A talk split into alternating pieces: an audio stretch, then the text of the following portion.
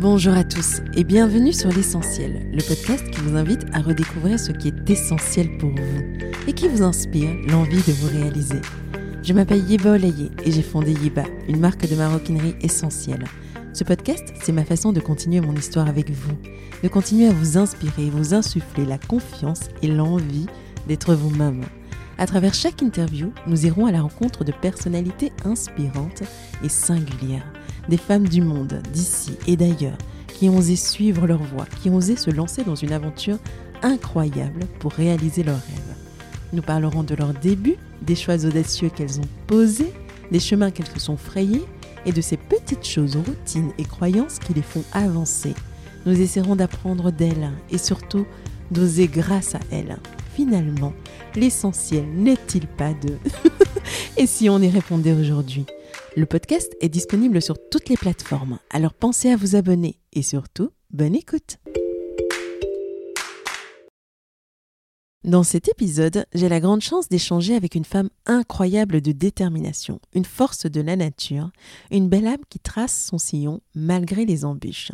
Nous allons en cuisine rencontrer Anto Cocagne, plus connu sur le surnom du chef Anto. Elle propose une cuisine africaine minimaliste relevée d'une French touch. Fille d'un ingénieur et d'une nutritionniste, sa voix semblait déjà toute tracée. Pourtant, elle en décide autrement. La cuisine, c'est son élément, c'est son marigot, et elle entend y rester. À l'écouter, elle semble être une femme qui n'a peur de rien, dont la force n'a d'égal que le culot et la passion de, de révéler les parfums d'Afrique au monde. Curieuse, tenace et libre, elle relève les défis qui se dressent devant elle sans jamais se décourager, en accueillant chaque expérience positivement. Aujourd'hui, à son propre compte, elle trace sa route et multiplie les casquettes. Après avoir travaillé avec les plus grands chefs étoilés français, après avoir reçu de nombreux prix, dont celui récompensant la plus grande créativité lors de la finale du prestigieux concours de la cuillère d'or en 2018, elle marque de son empreinte les esprits partout où elle passe.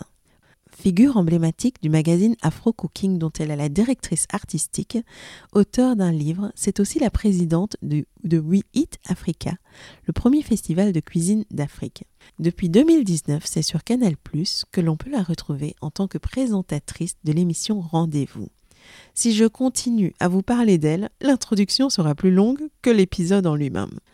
J'ai eu énormément de plaisir à enregistrer cet épisode et j'espère que vous aurez tout autant de plaisir à l'écouter et le déguster. Bonjour Anto, je suis ravie de t'accueillir sur euh, le podcast L'essentiel. Euh, c'est un plaisir pour moi et euh, bienvenue. Bonjour Yeba, c'est le plaisir est partagé.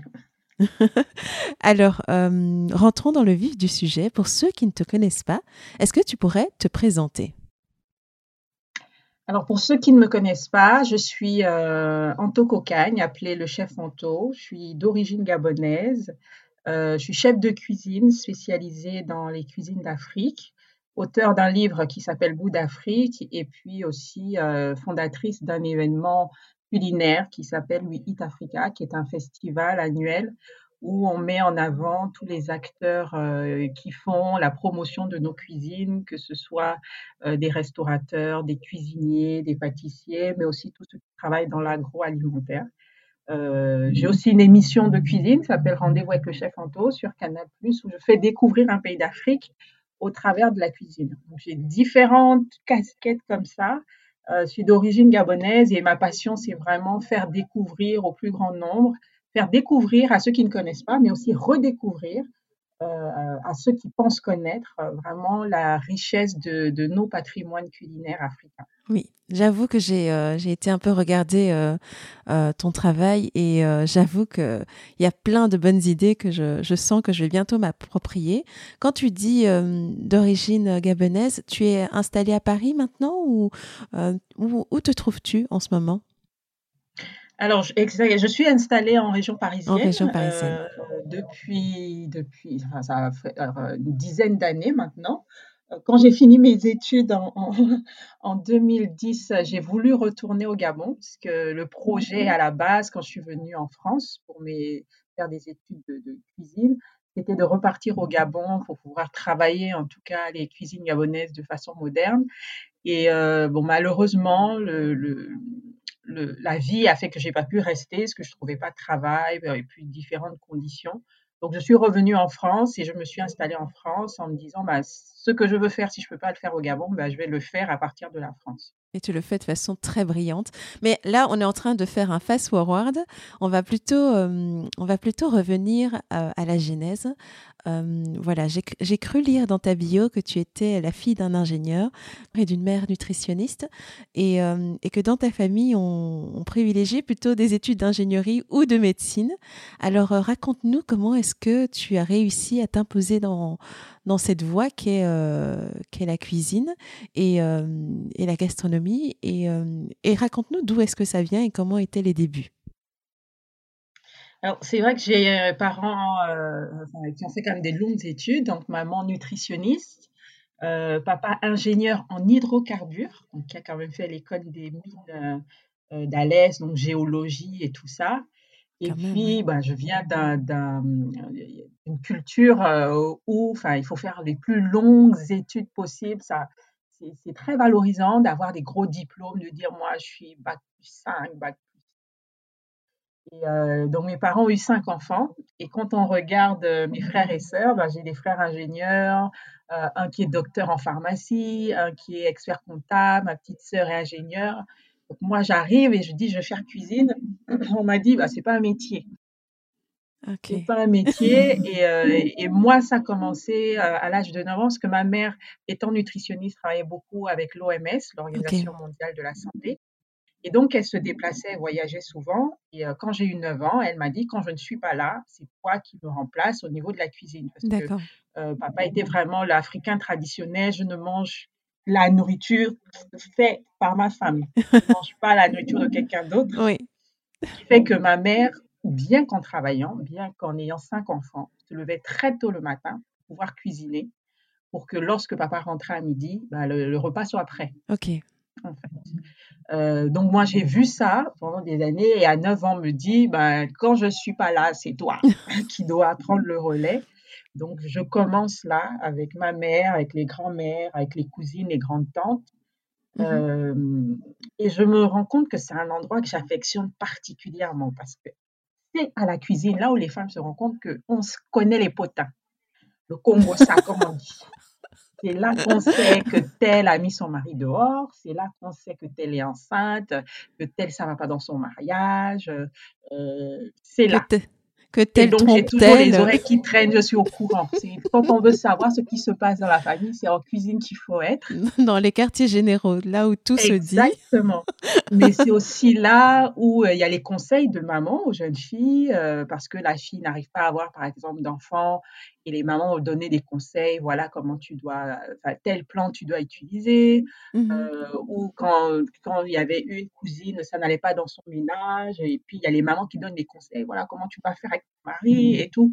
C'est vraiment le quartier général où on a euh, ce genre d'informations et aussi des informations en cuisine. Tu as raté une sauce, on dit bah, pour la rattraper, il faut faire ça. C'est trop salé, ben, il faut faire ça.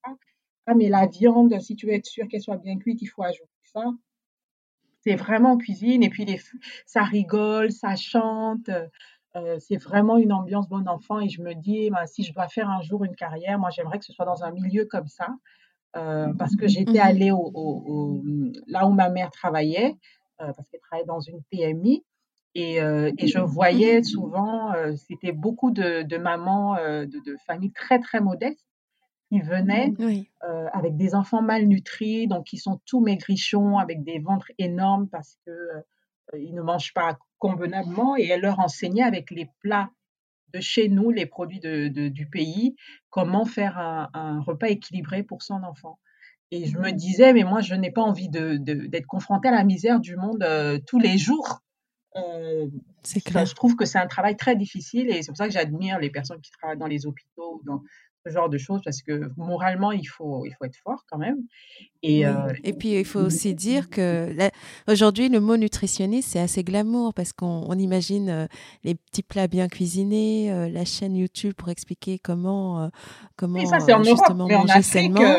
Mais Afrique, mais c'est pour ça, pour celles qui nous écoutent, qu'elles comprennent que le côté, enfin en tout cas que être nutritionniste, ça s'apparente très fort à, un métier de médecin. On apporte vraiment des conseils pour, euh, pour aider quelqu'un qui est dans une situation difficile, euh, de nutrition euh, sévère. Et, et, voilà. Enfin, c'était juste pour. Ah non, c'est sûr. Aujourd'hui, tu vois le mot et est auréolé de glamour, mais euh, c'est intéressant quand même de ramener ça à sa juste mesure. Quand toi, tu avais 9 ans, ce qu'était être nutritionniste. Et ce que ma mère faisait, c'est quand les enfants euh, venaient, elle les prenait, euh, elle prenait une photo d'eux au moment où elle les recevait. Et une fois qu'ils avaient suivi le régime, en général, c'était six mois après, elle reprenait la photo. Et donc, il y avait toujours la photo et elle a gardé cet album que j'ai revu l'année mmh dernière, avant-après. On voit un bébé, par exemple, de six mois et on le revoit un an, euh, lorsqu'il a un an, et on voit la différence euh, physique et tout ça. Et souvent, même pour convaincre certaines mamans de pouvoir euh, adopter un certain régime pour leurs enfants et pour leur dire que c'était bon pour elles et pour leurs enfants, elle leur montrait ce catalogue-là, parce que toutes ne parlaient pas forcément correctement le français. Et papa, dans son travail, ben, quand il n'était pas sur le terrain pour analyser les, les, les roches, euh, les sols, ben, dans son bureau, il signait des documents. Je le voyais souvent lire le journal.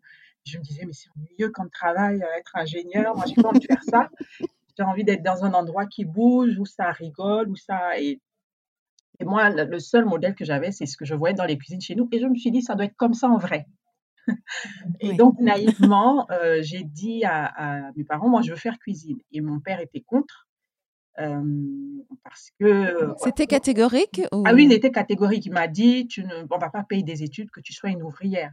Parce que quand tu dis à ah tes parents qui sont ingénieurs, euh, qui, quand même, qui sont des hauts cadres, on est dans un contexte quand même africain, que tu as des copines de classe qui te disent elles veulent faire notariat, non, moi c'est commerce international, moi je vais être avocate et tout, et que toi tu dis tu veux faire cuisine, on considère que tu n'es pas très ambitieux. On considère que tu n'es pas très ambitieux et puis euh, ils se disent, c'est un métier, euh, au Gabon on appelle ça la série C. Cuisine, coiffure, couture, c'est quand tu as raté ta vie ah oui, non, ça complètement. Mais tu sais qu'au Bénin, c'est pareil. Bon, moi, je, suis arrivée quand j'avais 5 ans à Bruxelles et euh, j'ai fait toutes mes classes ici euh, en Belgique. Mais euh, mon père était aussi féru de la série, série S, les maths, les sciences, il n'y avait que ça. Et je me souviens, et en, et en plus, il était brillantissime. Et, et, il a eu une majorité de filles. Et pour lui, le plus important, c'était être majeur de promotion et, euh, et surtout euh, faire des études dont il puisse être, on puisse être fier. Et effectivement, quand je lui avais sorti euh, stylisme ou même architecture, bon, qui était déjà un peu mieux que stylisme pour lui, c'est finalement j'ai fait l'école de commerce ingénieur parce que pour lui, il n'y avait pas de débouché. C'était impossible que sa fille, euh, à qui il avait tout appris et, euh, qu'il choyait, se retrouve euh, à faire des croquis. Et donc, effectivement, il y a un peu de ça dans les mentalités africaines. Et on passe à côté de sa vie, à côté de ses oui, rêves. il y a beaucoup de jeunes qui font, qui font des métiers pour faire plaisir aux parents parce que c'est beau sur le CV. Et on se retrouve avec beaucoup, énormément de jeunes, encore aujourd'hui, sur le continent, qui ont des, très beaux CV, mais qui ne travaillent pas parce qu'il n'y a pas de débouché et qui peuvent être euh, peut-être doués sur d'autres euh, sur d'autres euh, choses, mais ils vont considérer que c'est dégradant de le faire. Parce que la cuisinière, ben, on considère, c'est un peu le, la, servante, en fait, celle qui fait la cuisine à la maison, là, qu'on appelle, voilà, faire à manger. C'est un peu comme si tu disais que tu étais chauffeur, quoique chauffeur, c'est c'est pas un sous-métier. Enfin, et, du coup, euh, papa, lui, il avait dit Et comment es-tu parvenu à le convaincre? Parce qu'aujourd'hui, euh, tu nous prouves que c'est possible, mais euh, quels ont été les stratagèmes? Qu'est-ce qui a débloqué en fait ce non catégorique? Bah, En fait, moi, j'étais tellement passionnée, et c'est là ce que je dis toujours, parce que j'ai plein de jeunes qui m'écrivent et qui me disent oui, moi aussi mes parents, ils, ils, veulent m'empêcher de faire pâtisserie et euh, alors que moi, c'est ça que je veux faire, on m'oblige à faire comptabilité. En fait, moi, ce que j'ai fait, J'étais tellement passionnée par ça que le matin, alors le mmh système avant au Gabon, c'est quand on était au collège ou au lycée, euh, tu avais cours le matin, mais pas l'après-midi, sauf si c'était des mmh cours euh, spécifiques ou des travaux dirigés. Donc moi, le matin, j'étais à l'école, je fais tout pour avoir de bonnes notes, et l'après-midi, je faisais des gâteaux, donc des madeleines, des muffins, mmh des cakes que je revendais le lendemain matin dans ma classe. Donc, euh, j'ai commencé comme ça en classe de quatrième et j'ai fait ça jusqu'en terminale. Et avec ça, je me faisais le salaire de fonctionnaire. Et un jour, ma mère a dit à mon père, là, elle connaît pas grand-chose. Regarde l'argent, parce qu'en plus, moi, je venais fièrement dire, bon, tiens, ça c'est pour la boutique de gaz, tiens, c'est pour l'argent de, euh, ça c'est, voilà, c'est pour toi et tout, pour euh, montrer que bah, les gâteaux que tu déglises, bah, ça pèse lourd ici. Hein j'ai rien à envier, à, je ne vois rien à personne. quoi. J'avais, j'ai appris la comptabilité sans savoir que c'est de la compta. J'avais un cahier rouge, entrée-sortie. Donc, quand je faisais les courses, je mmh mettais, euh, voilà, euh, j'avais, euh, mes clients avaient des comptes. Dire que bon, aujourd'hui, tu as pris pour 1000 francs, tu m'avais donné 10 000 en début de semaine, il te reste 9 000. Enfin, mais sans pour moi, c'était juste des, principes de base. Et quand mon père a vu ça, euh, il s'est dit, bon, euh, elle est passionnée, elle a montré sans avoir de qualification particulière qu'elle pouvait s'en sortir avec ça. On va l'envoyer en France. Au pire, quand elle revient, si elle est cuisinière, c'est au moins à la présidence de la République ou dans une ambassade. Donc, ça fait déjà cuisinière un peu chic. Tu vois, c'est pas cuisinière. Perdez pas le euh, nord. Monsieur, madame, tout le monde. C'est déjà cuisinière un peu. Donc, c'est comme ça qu'ils ont dit OK, on te le laisse. Et je dis toujours à tous les jeunes qui me disent oui, euh, mes parents, mes parents, je dis écoutez, moi je suis maman aujourd'hui. Si mon fils me dit je veux être footballeur et que je ne l'ai jamais vu avec un ballon au pied, je vais dire pardon, faut pas me fatiguer. Si vous dites que c'est vraiment votre passion, aujourd'hui, vous ne pouvez pas ne pas avoir une page Facebook ou Instagram ou un blog ou avoir un commerce ou même s'il est informel, où vous vendez, où on voit ce que vous faites. C'est trop facile de mmh. dire j'ai envie de faire ça, mais jamais on n'a pu manger euh, ta nourriture ou dire tu as envie de faire coiffure, mais personne ne sait que quand toi tu coiffes, on sait que euh, voilà quoi, ça déchire. Euh, les parents ont besoin de voir parce que mine de rien, c'est un investissement. sachant que moi, je n'ai pas eu la bourse pour venir parce que le Gabon a refusé de me donner la bourse. Ah oui, carrément. Parce que au Gabon, en fait, comme c'est un petit, c'est un pays qui fait la moitié de la France en superficie, mmh mais on n'est que 2 millions. Alors à l'époque, on était 1 million 500. Et donc, pour éviter la fuite des cerveaux, l'État s'engage à payer tes études, quel que soit le type d'études. Mais en échange, tu dois revenir au Gabon travailler pendant 10 ans, ce qu'on appelle mmh, l'engagement décennal. moi, ça ne me dérangeait pas de signer ça, parce que mmh mon but, c'était de revenir et de vraiment euh, euh, retravailler la cuisine gabonaise, euh, mais de façon gastronomique. Et donc, euh, quand moi je vais déposer mon dossier, malgré mes bonnes notes, malgré mon dossier, on me dit mais c'est pas un métier. On va pas t'envoyer en, France pour faire ça. Toutes les filles savent cuisiner. Voici ce que le monsieur m'a dit, celui qui recevait les dossiers m'a dit toutes les filles savent cuisiner. Ma fille, sois ambitieuse. Hein? On va pas payer et tout. Regarde, on a besoin d'instituteurs, on a besoin d'enseignants. Regarde, tu es bonne en français, on va t'envoyer, euh, tu vas faire lettres modernes. Et je disais, mais monsieur, moi, c'est de ça, c'est moi, c'est la cuisine. Il me disait, mais non, ma fille, il faut voir plus loin, tu peux pas rester. Hein? Toutes les femmes savent cuisiner. On va pas t'envoyer encore faire quelque chose que tu sais faire. Hein? Tu ne veux pas faire aéronautique, tu ne veux pas.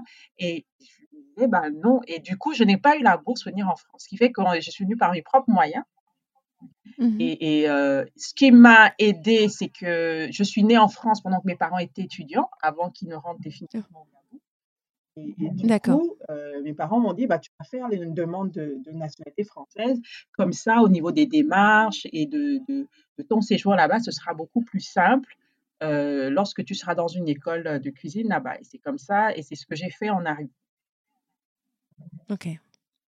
Et donc, tes parents t'ont aidé un peu quand même euh, Oui, alors, beaucoup mes gâteaux, parce que comme je vendais les gâteaux, donc j'ai mis de l'argent de côté. Quand j'ai vu que ben, je n'ai pas de bourse, j'ai mis de l'argent de côté. Donc, pour pouvoir, euh, dans un moment, je suis venue et on leur dit voilà, l'argent du billet. Eux, ils étaient impressionnés parce que euh, finalement, les gâteaux qu'ils négligeaient, a permis de pouvoir aider à financer ma venue. Et puis, ce sont les mmh parents qui ont payé. Mais je fais une petite parenthèse parce que tu disais tout à l'heure euh, que tu, euh, tu, expliquais aux jeunes qu'il n'y a pas d'excuse quand on a une passion et qu'on veut vraiment euh, la concrétiser, qu'il y a tellement de moyens aujourd'hui pour, pour montrer ce qu'on sait faire. Mais tu sais, pas besoin d'aller que parler aux, jeunes. Il y a tellement de personnes de notre génération qui, justement, n'ont pas eu le courage que tu as eu et ont suivi, on va dire, la, la voie classique et qui aujourd'hui se pose la question de qu'est-ce que je fais de ma vie, comment est-ce que je shift, comment est-ce que je trouve euh, une, euh, comment est-ce que je, m'accroche à ma passion et j'en fais euh, un métier? À toutes ces personnes-là, c'est intéressant d'écouter ton histoire parce que tu t'adresses aux jeunes, mais on s'adresse aussi à elles et c'est important de mettre un premier pas dans, dans la bonne direction. Est-ce que ça ne vient pas à vous? C'est vous qui le qui, est, euh, qui allait attraper ce que vous voulez vraiment avoir dans la vie. Voilà, c'était une parenthèse. Je, je, pense, les jeunes, même c'est souvent plus facile parce qu'ils n'ont pas, ils n'ont encore rien construit. Euh, et c'est mhm. vrai que pour quelqu'un de notre génération, il va se dire ah ben j'ai déjà des enfants ou je travaille déjà. Euh, est-ce que parce que j'en ai, un qui m'écrivent, qui me disent en fait je suis déjà, je travaille en banque, j'aimerais changer pour la pâtisserie, mais j'ai peur. Euh, et qui se disent euh, euh, est-ce que ça vaut le coup? Parce qu'ils voient en fait les charges. Ils voient toutes les charges qu'ils doivent payer et ils se demandent si c'est est-ce que c'est le bon moment? C'est vrai que c'est pas toujours évident de se dire je me lance, j'y vais, surtout pour des gens de notre génération. Oui, c'est vrai. Alors, revenons à toi. donc, tu arrives en France. Euh, comment est-ce que ça se passe? Est-ce que tu tout de suite tu es heureuse de ton choix et tu t'épanouis euh, avec les cours que tu reçois? Ou est-ce que le chemin était un peu plus euh, plus long, plus chaotique avant de, vraiment te dire j'ai trouvé ma voie et je suis bien dans ce que je fais? Alors quand j'arrive, pour moi c'est le bonheur. alors comme j'ai eu un bac général en sciences éco, je dois faire ce qu'on appelle une mise à niveau, un an.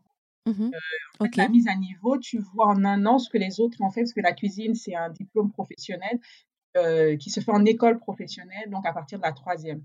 Fait qu'en mise à niveau, tu travailles, tu vois tout le programme que les autres ont vu de la troisième, euh, enfin de la seconde jusqu'en terminale, jusqu'au bac professionnel. Mmh donc, c'est que c'est très intense, c'est des, des, des, longues journées de 8h à 20h, euh, du bourrage de crâne. En plus, moi, je suis jamais venue en France. C'est la première fois. J'y suis née, mais j'y ai jamais vécu. Donc, c'est la première fois que j'arrive. J'apprends les fromages, tous les fromages de France. Je connaissais que le camembert président, le kiri ou la vache kiri. Alors, quand tu arrives et que tu dois prendre les fromages, les, les, tester et tous les différents goûts, les différentes régions françaises, les vins français, les cépages, euh, les alcools, parce que la, en mise à niveau, en fait, tout est condensé. On fait cuisine, on fait salle, on fait bar. Donc, il y a tous les mhm. alcools. J'ai jamais bu de ma vie. Donc, euh, faire la différence entre le vin, enfin, entre le rhum, la tequila, euh, la vodka, enfin, il y a tout ça à prendre en un an. Oh, immersion intense. Immersion intense. Il y a aussi la cuisine. Alors, la cuisine, je, je remarque que je m'en sors beaucoup mieux que certaines élèves. Euh, certains élèves parce que je viens d'Afrique et nous, on a l'habitude de cuisiner quasiment tout frais. Euh, par exemple, je me rappelle le cours sur les poissons. On montre comment on écaille le poisson, comment il faut les vider. Et puis, j'ai une copine de classe, Emmanuelle, qui tombe dans les pommes parce qu'elle a vu le sang. Et je me dis, euh, c'est quoi son problème?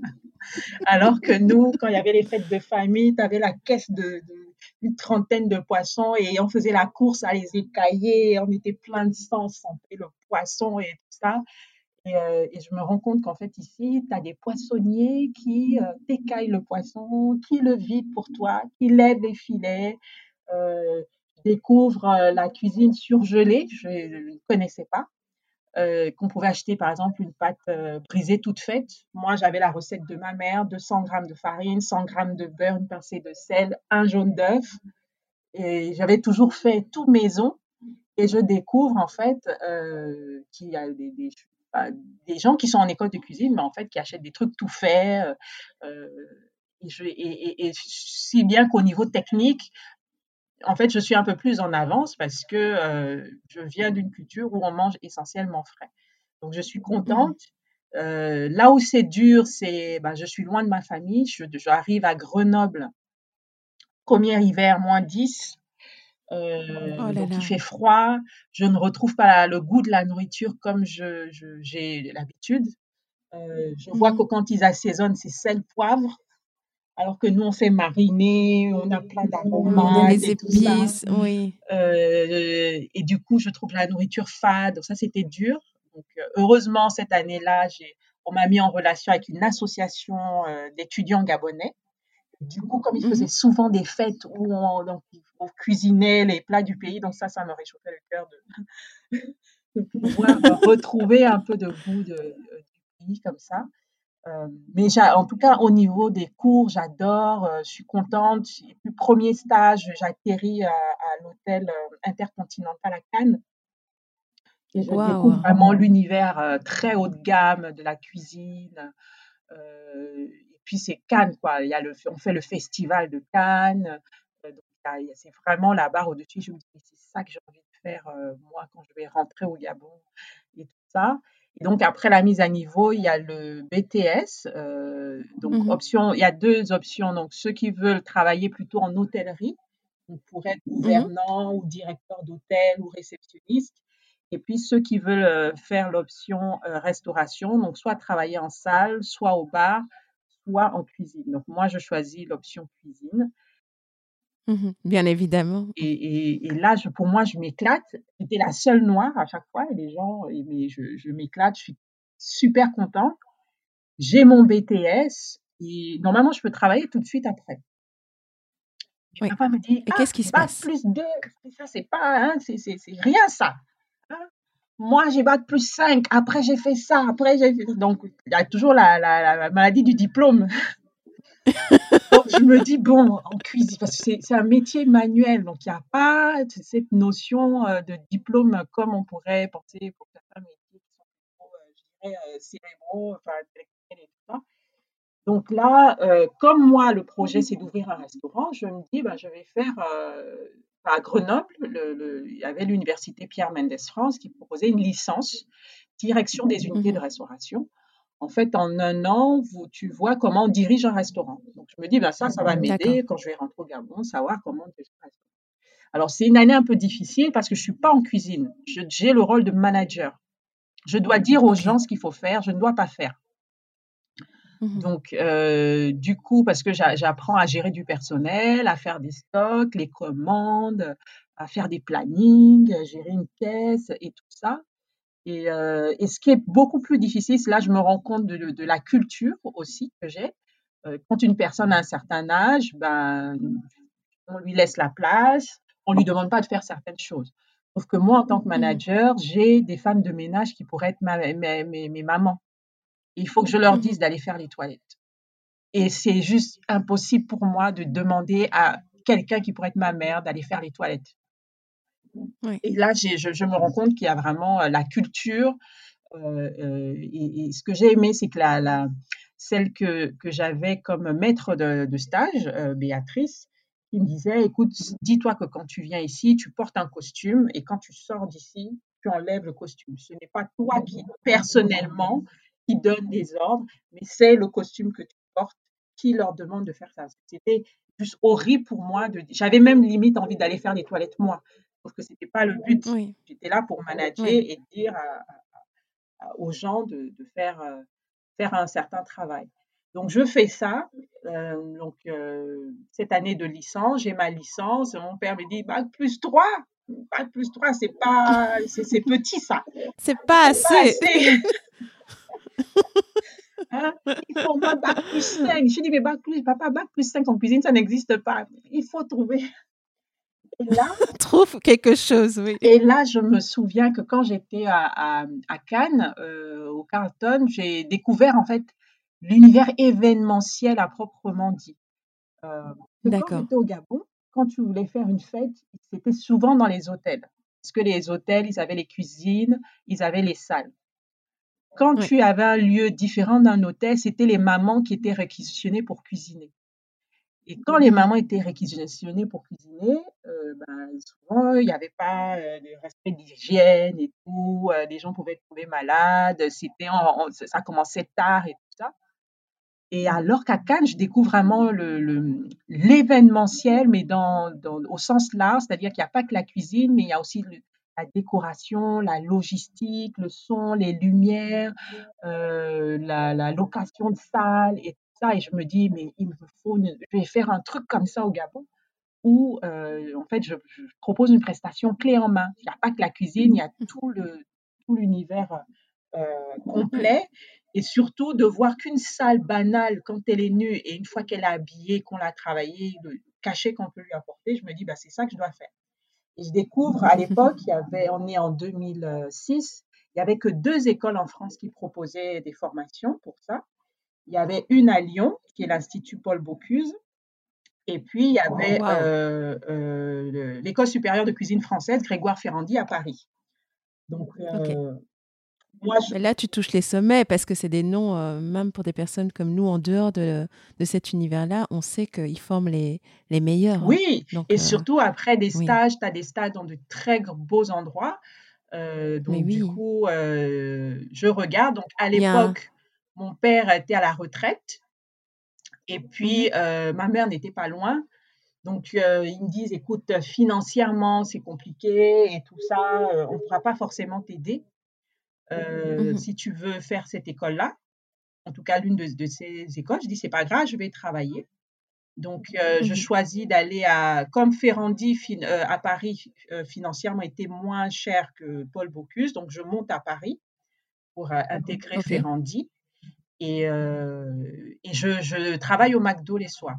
Donc je suis à Ferrandi, c'était une formation de deux ans où tu vois tous les métiers de traiteur, donc cuisine, pâtisserie, tu vois la décoration, donc décoration florale. On a, j'ai travaillé chez un fleuriste pour faire les compositions florales de table et de buffet. Mmh travailler la logistique, donc livraison et aussi location de vaisselle.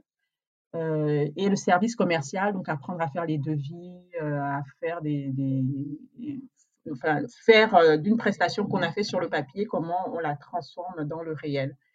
Et donc, comme ça en plus, tu quittes la province pour aller à Paris, donc les loyers sont plus chers, l'école a un certain coût. Je travaillais le soir chez McDonald's. Et, mmh. euh, et je me rappelle dans ma Quel rythme? Il n'y avait que des filles et des fils à papa, quoi.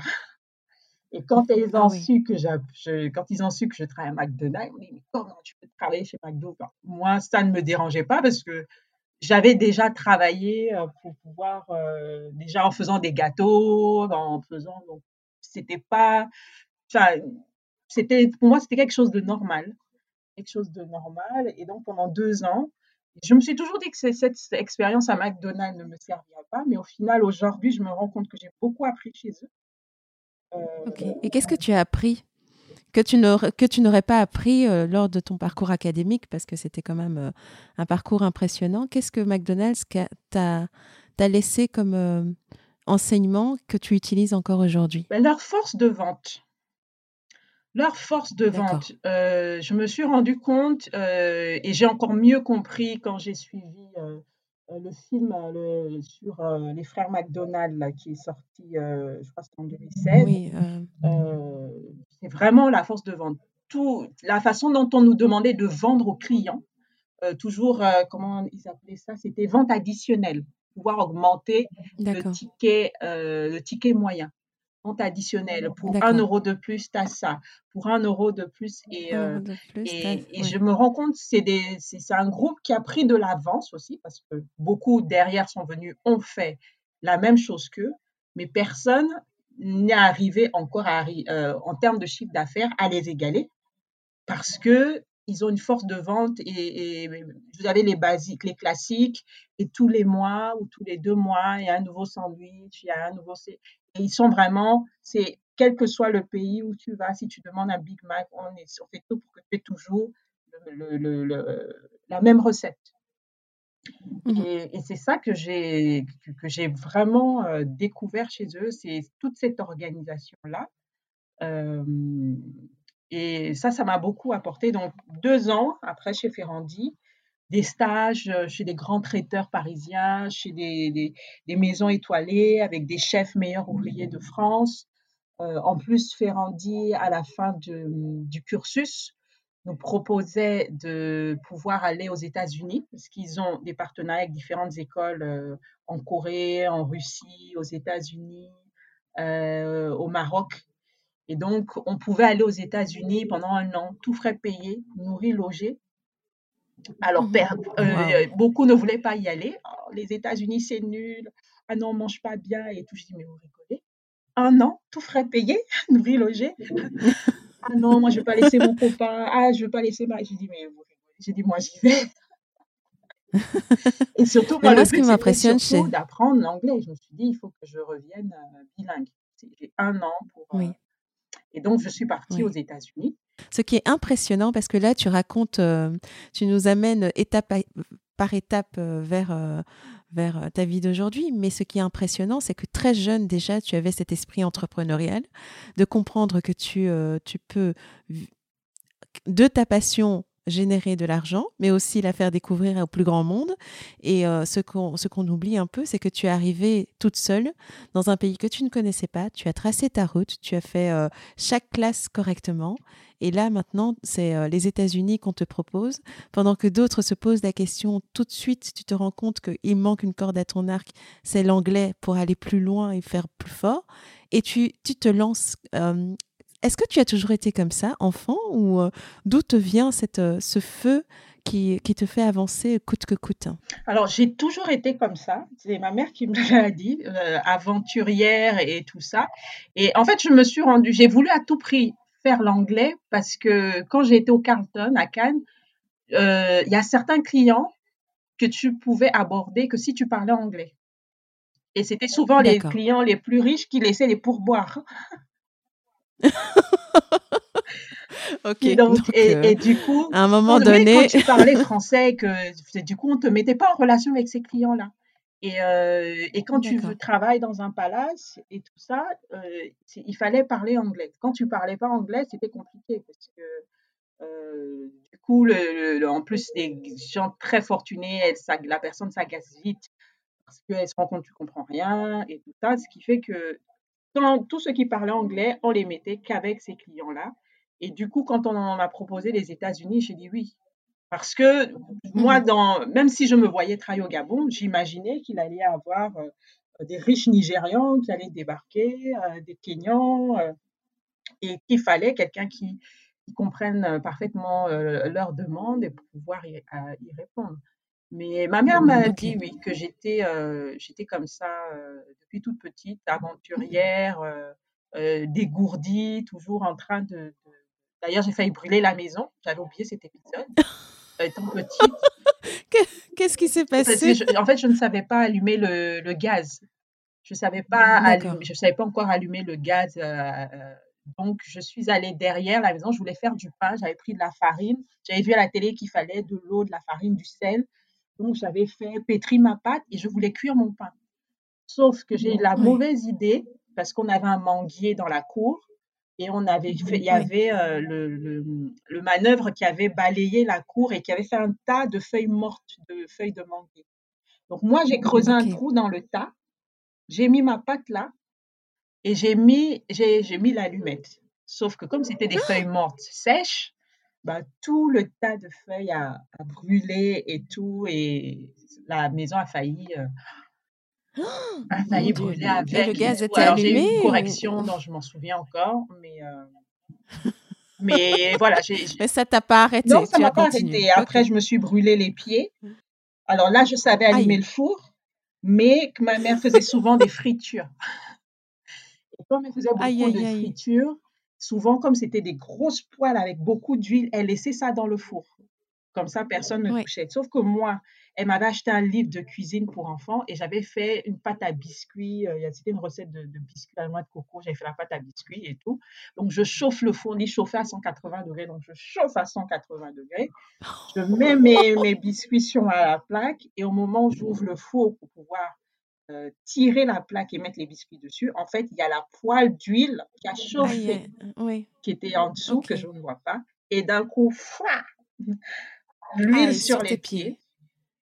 Et tout, et je me mets à hurler et tout ça. Euh. Donc, j'ai eu plein de... Mais ça ne m'a jamais arrêté. oh là là, mais tu es plus qu'une aventurière. Quoi.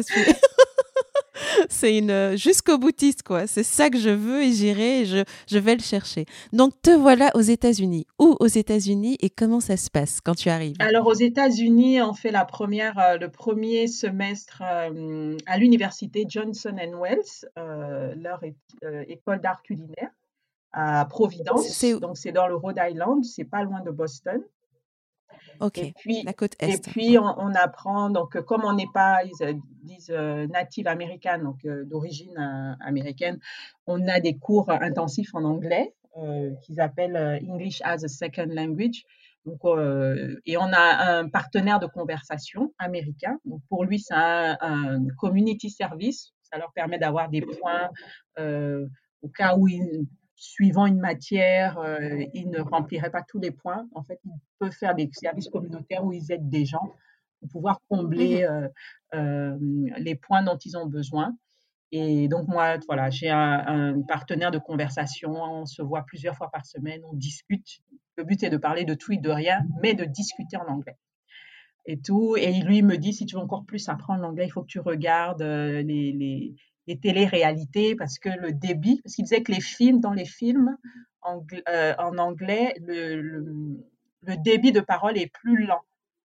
Les gens ne parlent pas mmh comme ça souvent dans la vraie vie. Donc, il faut regarder les, les, émissions de télé-réalité pour prendre les expressions euh, euh, courantes et aussi habituer son oreille à les entendre parler plus vite. Sachant que dans les émissions de télé-réalité, souvent, tu as différents accents il y a des accents où je disais hein, ouais, hein, hein, tu, comprends rien. donc, euh, donc on fait ça le premier semestre. Et euh, donc moi j'adore. Alors euh, la nourriture c'est sûr. En cuisine, tu apprends? Tu, tu, apprends des choses en cuisine là-bas ou pas vraiment? Pas vraiment. Alors ce que j'apprends en cuisine, tu viens de France, un milieu. en fait, les États-Unis, c'est un, pays en fait un peu macédoine, hein, euh, parce qu'il y a des gens qui viennent de partout. Donc, ils ont l'habitude de mélanger différentes cuisines. Ils ont l'habitude euh, de mélanger différentes cuisines. Je suis juste un peu déçue parce que je retrouve beaucoup de cuisines, euh, que ce soit d'Italie, de France, grec. Je rencontre même des Turcs, d'Asie, donc Chine, Japon, Corée, mais Afrique, il n'y a rien. Je me dis, mais c'est pas possible. Et dans tous les endroits où j'étais passée avant, quand je parlais d'Afrique, les gens, ils ne connaissaient pas. Ils étaient, soit ils n'étaient pas capables de hein. parler d'un plat, soit les trois plats qu'ils connaissaient, yassa, thieboudien, mafé. Oh, tikka masala, non? Non, oui, sinon ils connaissent, ils, connaissent. Je me disais, mais c'est pas possible, euh, avec la richesse qu'on a, que personne ne connaisse. Et donc, je vois ça aux États-Unis. Et le deuxième semestre, on, est on doit travailler. Donc, on est en Caroline du Sud, dans un, hôtel Hilton, donc à Hilton Head Island. Et, et mmh là-bas, on, on, travaille en cuisine. Et donc là-bas, je rencontre beaucoup de Jamaïcains, surtout, de Jamaïcains et d'Haïtiens. Et je me rends compte que finalement, la façon de cuisiner, d'assaisonner, il y a quelques similitudes. Euh, dans les mmh épices et tout ça. Et, j'aime beaucoup les États-Unis au point où je veux même y rester euh, parce que j'aime la mentalité. C'est des bosseurs. Euh, surtout, si tu fais 100 heures, on te paye tes 100 heures. Oui. Donc, mais je n'ai pas le, le, visa pour pouvoir rester plus longtemps. Donc, je reviens en France. C'est dommage parce que tu, tu as le tempérament pour bosser là-bas, tu vois. Quelqu'un qui en veut, quelqu'un qui n'a pas peur de faire des heures, qui veut avancer, qui a vraiment l'ambition, cheville au corps oui, aussi. Sachant que j'avais deux euh, copines françaises euh, qui passaient leur temps à se plaindre. On travaille trop, on n'a pas assez de jours de congé par semaine, on ne peut pas faire ci, on ne peut pas faire ça. En France, c'est comme ça. En France, en France. Un jour, le chef leur a dit bah, si vous êtes bien en France, retournez en France. Et moi, je disais, mais euh, vous exagérez. En France, tu fais 100 heures, on te paye, on ne te les paye pas. On va te faire rattraper ici, là, euh, reporter et tout ça. Je dis, là, on te paye. Donc, euh, donc finalement, je n'ai pas pu rester. Donc, je reviens mmh en France et je me dis, bon, j'ai fait le tour. J'ai fait les plus belles écoles, j'ai mes diplômes, j'ai réussi même à avoir un bac plus 5 Oui, et tu es partie aux États-Unis. Je suis allée aux États-Unis. Bah, je vais rentrer, euh, je vais rentrer euh, au Gabon. J'ai fait le tour, sachant qu'on était quatre copines de classe euh, avec qui j'étais depuis le collège jusqu'au terminal. On était venues toutes les quatre en France. Les trois autres étaient parties, étaient, déjà, étaient reparties au Gabon et avaient trouvé du travail. Et je me suis dit, mmh bah, moi, je vais rentrer aussi et travailler. Donc, je, au départ, j'y vais juste pour les vacances parce que entre le moment où je suis partie du Gabon et cette période-là, il s'est écoulé huit ans où j'ai pas vu mes parents, où je suis pas rentrée une seule ah fois. Parce que tout ce qui était mmh stage, quand tu allais travailler, ben, c'était pendant l'été. Et, mmh et c'était le moment où, si tu voulais gagner un peu d'argent en temps étudiant, c'est là qu'il fallait travailler. Donc, je ne suis pas rentrée au Gabon. Et du coup, je me dis, bon, je vais, je vais rentrer. Et depuis la France, ici, il y a un journal professionnel qui s'appelle l'hôtellerie-restauration. Je vois une annonce mmh où il y a un grand hôtel au Gabon qui recherche un responsable de cuisine. En fait, c'était pour être le sous-chef en cuisine d'un hôtel au Gabon. Et donc, quand je vois ce qui est demandé en termes de, de compétences et de diplômes, je me dis, c'est moi qui cherche. En plus, je suis native du pays, donc je vais leur coûter moins cher. Parce que c'est pas comme si on faisait venir un expatrié, euh, voilà quoi. Et comme moi je connais la nourriture du pays, s'il faut même travailler de façon gastronomique et tout, je sais faire. Donc je rentre pour les vacances. Euh, on est en, 2010. Je rentre d'abord pour les vacances. Je postule et là, au moment où j'emmène mon, CV, on me voit, on me dit Ah non, on ne veut pas de femme pour ce poste-là, on veut un homme. J'allais te dire, tu n'étais peut-être pas l'homme de la situation parce que pour ces rôles-là, voilà. Et je dis, la femme de la situation, oui, mais bon. Je dis, regardez mon CV, regardez avec qui j'ai travaillé, regardez ce que je fais, je peux me parler anglais et tout ça. On dit non, non, les femmes c'est trop compliqué et tout. Après vous allez avoir des enfants, après vous allez faire ci, après. Donc, je suis un peu choquée parce que c'est vrai, quand tu as été longtemps loin d'une certaine culture euh, que tu connais, euh, et puis tu as été un peu à l'occidental, euh, féminisme, tout, girl power et tout ça, tu reviens un peu à la réalité des choses. Brutale réalité. Et là, on me dit non, que c'est même pas la peine de poser le CV, on va pas vous prendre. et là, je suis déçue. Et... Je suis déçue parce que je me dis, mais ça fait huit ans que je ne suis pas rentrée et je pensais un peu qu'on allait me recevoir comme le Messie. Et, euh, finalement, non. Je me suis dit, c'est pas grave. D'abord, moi, je vais ouvrir mon propre restaurant. Vous allez voir. Vous pensez que quoi? Hum, hum. Donc, moi aussi, donc, du coup, je commence à me renseigner comment faire pour ouvrir un restaurant et tout ça? Ben, je vais aller auprès des banques et tout, Et euh, donc, j'ai un oncle euh, qui est directeur d'une grande banque au, à Libreville et ils me disent, mais euh, de toute façon, on ne donne pas les crédits pour les restaurants. Hein. Pourquoi les gens viendraient chez toi et pas chez l'autre? Si tu veux ouvrir un restaurant, il faut que tu t'associes avec un ministre ou le fils de quelqu'un et tout ça là. Comme ça, euh, vous ouvrez ensemble. Et du coup, déjà, moi, cette, idée ne me plaît pas. Parce que je me dis, je vais ouvrir un truc si le gars qui apporte l'argent euh, on ne s'entend pas ou pour une raison ou une autre euh, dit bah, elle je la je bah, je me retrouve euh, à zéro. Donc mmh je suis vraiment déçue parce que je me dis finalement je ne peux pas faire ce pourquoi au Gabon ce pourquoi je suis partie. ce qui est bien dommage. Donc je reviens en France un peu à contre-cœur. Je reviens en France et là, je travaille, je trouve du travail dans une boutique traiteur à Rueil-Malmaison où je suis la responsable de prod. Et euh, je travaille là-bas. Euh, j'ai fait après travailler chez différents traiteurs et tout ça. Je me mmh marie entre-temps. Mais j'ai toujours le cœur de pouvoir repartir euh, en France, enfin au Gabon. Sauf que quand je me marie, mon mari me dit Ah, moi, je ne me vois pas vivre en Afrique. Il est gabonais, ton non, mari il n'est pas gabonais, il est euh? français. Il est français, ok. Donc là, je me dis, bon, vu comment le Gabon m'a accueilli la dernière fois, je me dis, et donc je commence à réfléchir en me disant, est-ce que ce que je voulais faire au Gabon, je suis capable de le faire ici, en étant ici Donc, je me Mhm. dis, bah, je vais le faire ici, c'est pas grave. Euh, mais bon, j'attends l'occasion parce que pour l'instant, je ne sais pas trop comment mettre les choses en place. Mais j'observe, je commence à observer le marché par rapport à tout ce qui est cuisine africaine euh, en France, à regarder les restaurants, à regarder les chefs, à regarder et tout ça. Et je vois qu'il y a vraiment un gros vide. Et, euh, là, quand je me décide en 2014, quand j'ai mon premier fils, euh, j'ai mon premier fils et, et là, je tombe enceinte et je me rends compte que les horaires quand on travaille en restauration et quand on a un enfant, ben, c'est plus pareil. Avant, ben, on peut te demander de faire des heures, ça ne te dérange pas. Mais là, si on te demande de faire des heures, ah non, je peux pas, je dois aller chercher à la crèche. Ou c'est la crèche qui t'appelle pour dire, ah, il faut le chercher, venir le chercher, Il est il est malade, malade. Ah, ça va pas, il a de la fièvre. Ah, donc, je commence à réfléchir, à me dire, il faut que je crée mon propre travail qui me permet d'être une maman présente. Euh, parce que ça me, j'étais à chaque fois peinée quand j'allais le récupérer et qu'on me disait, ah, mais ça y est, il marche. Je dis, quoi? J'ai raté les premiers pas. Ah, bah, ça y est, euh, il a dit son premier mot. Ah, bah, ça y est. euh. Donc, il y a, on est un peu partagé entre euh, la passion pour le métier et puis le fait d'être maman. Oui. Donc, du coup, je, je me dis, bah, il faut que je trouve un, il faut que je trouve un moyen.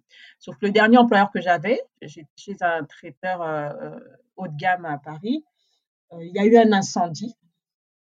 Il y a eu un incendie un week-end. Alors, c'est pas moi qui ai mis le feu. hein. Il y a eu un incendie. J'allais dire, euh, est-ce que tu traînais par là Non, un, dimanche soir, j'ai la directrice, ma directrice commerciale qui m'appelle, qui me dit oui, Anto, ben là, tu peux pas peux pas venir travailler demain. En fait, il y a eu un incendie. Euh, le four de la pâtisserie a explosé et tout ça. Donc, euh, sur les 1500 mètres carrés, il y a 1000 mètres carrés qui sont partis en fumée. Et donc, euh, donc, suite à ça, pour raccourcir, en fait, ils étaient le, cet employeur-là, il était à une demi-heure de chez moi. Donc, les nouveaux locaux se sont retrouvés à deux heures de trajet de chez moi. Et ils ont dit, ceux qui ne suivent pas, euh, on va vous licencier. Et quand j'entends on vous licencie, je me dis, c'est la porte de sortie, c'est l'occasion de pouvoir faire ce qui me trotte dans la tête depuis des années, mais que je n'arrive pas à faire. Donc, moi, j'accepte d'être licenciée. Et je me dis, je vais me lancer, euh, puisque depuis À ton propre compte. voilà, je vais me lancer à mon propre compte. Depuis, je parle de cuisine, de produits d'Afrique, les gens ne connaissent pas. Ben, Moi, je vais travailler à pouvoir faire leur promotion. Donc, euh, D'accord. Et comment tu t'y prends? Ben, au départ, euh, je cherche comment faire. Alors, on venait d'acheter un appartement euh, en région parisienne et mon mari me dit, écoute, euh, on ne peut pas encore emprunter pour que tu ouvres un restaurant. Il faut que tu trouves le moyen de pouvoir faire ce que tu veux faire sans avoir de restaurant. Et là, je me dis, bah, comment faire? Donc, je, je, je me renseigne, je regarde le marché et je découvre en fait le, le Che- chef, Chef à, à domicile, domicile le métier de chef à domicile, qui aujourd'hui est très à la mode, mais à l'époque, il n'y avait pas grand monde qui faisait ça. Je découvre le métier de chef à domicile euh, et les différentes plateformes. C'est un peu comme des Uber. En fait, vous êtes, les chefs sont classés en fonction de leur spécialité. Il y a toutes les spécialités. La première euh, plateforme avec laquelle je travaille, qui s'appelait Invite un chef, sur 500 chefs, il n'y avait pas de cuisine africaine. C'est pas vrai. 500. Sur 500. Il y avait tout. Donc, euh, Japon, Corée. Il y avait euh, cuisine orientale, cuisine du monde, exotique. Mais quelqu'un qui se positionne sur l'Afrique, il n'y avait pas. Donc, je me dis, La porte était. je vais faire ça. C'était pour toi, quoi. Oui, je me dis, je vais faire ça. Donc, moi, donc, je commence à faire, euh, enfin, je postule. Et euh, je postule, je, je discute avec les, les fondateurs de ça. Et donc, ils me demandent de faire des photos de plats. Donc, je fais, c'est comme ça que je fais mes premières photos de plats et tout ça. Je shoot à la maison. En plus, à l'époque, je fais ça avec mon téléphone. Euh, donc, euh, je, fais ma plateforme. Ils acceptent ma candidature. Ils me disent, écoute, cuisine africaine, franchement, on n'a jamais eu. Et euh, peut-être que ça ne va pas marcher tout de suite parce que les gens ne connaissent pas, nos clients ne connaissent pas. Parce que euh, à l'époque, ceux qui faisaient appel à des chefs à domicile, c'était des gens qui avaient quand même des moyens et ce n'étaient pas des Africains. Donc, euh, moi, déjà, dès le départ, ma cible, je me suis dit, je veux faire découvrir à des gens qui ne connaissent pas et redécouvrir à des gens qui connaissent, mais qui veulent voir peut-être des produits travailler de façon différente. Donc j'avais ces deux axes-là. Et, euh, Et qu'est-ce qui prend en premier? C'est euh, quels sont tes premiers clients? Comment est-ce que ça se débloque euh, ou, comment est-ce que ça démarre tout court parce qu'il n'y avait pas avant toi? Comment tu te fais connaître et comment est-ce que finalement le bouche à oreille te permet d'être là où tu es aujourd'hui? Alors au départ, donc je commence avec invite un chef. Et invite un chef. le premier client, je me rappelle, c'est un monsieur qui fêtait ses 50 ans. Et la dame, mmh sa meilleure amie, c'est une Ivoirienne qui faisait l'anniversaire surprise pour son mari. Euh, elle m'a dit, j'ai goûté toutes les cuisines, j'ai beaucoup voyagé, mais c'est vrai qu'en France, je n'ai, comme en plus ils habitaient dans Paris et ils n'aimaient pas trop aller dans le 18e parce que, enfin, ils avaient plein de, clichés. Après, elle me racontait hein, euh, que oui, une fois je suis allée à un anniversaire chez ma copine ivoirienne, j'avais mon sac Hermès et là on me propose un pilon de poulet comme ça à manger à la main. Donc, euh, en fait, j'ai compris ce que ce que ce qu'elle voulait dire en fait. Qu'elle voulait, elle était prête à manger nos plats, mais de façon, mais il fallait que ça soit travaillé de façon chic pour que elle, qui ait une certaine, qui a une certaine position dans la société et, une certaine prestance avec ses habits de marque, ne puisse pas se retrouver avec euh, un an sarogné devant tout le monde. Et donc, c'est comme ça, c'est elle ma première cliente. Et ce qui était super, parce que les gens de la plateforme avaient dit Ah, c'est pas sûr que tu vas avoir tout de suite des clients. Mais au bout d'une semaine, comme c'était quelque chose de nouveau et que j'étais la seule sur 500 chefs, mmh donc c'est elle qui a commencé. Et après, on était noté, un peu comme quand on note les VTC et tout ça.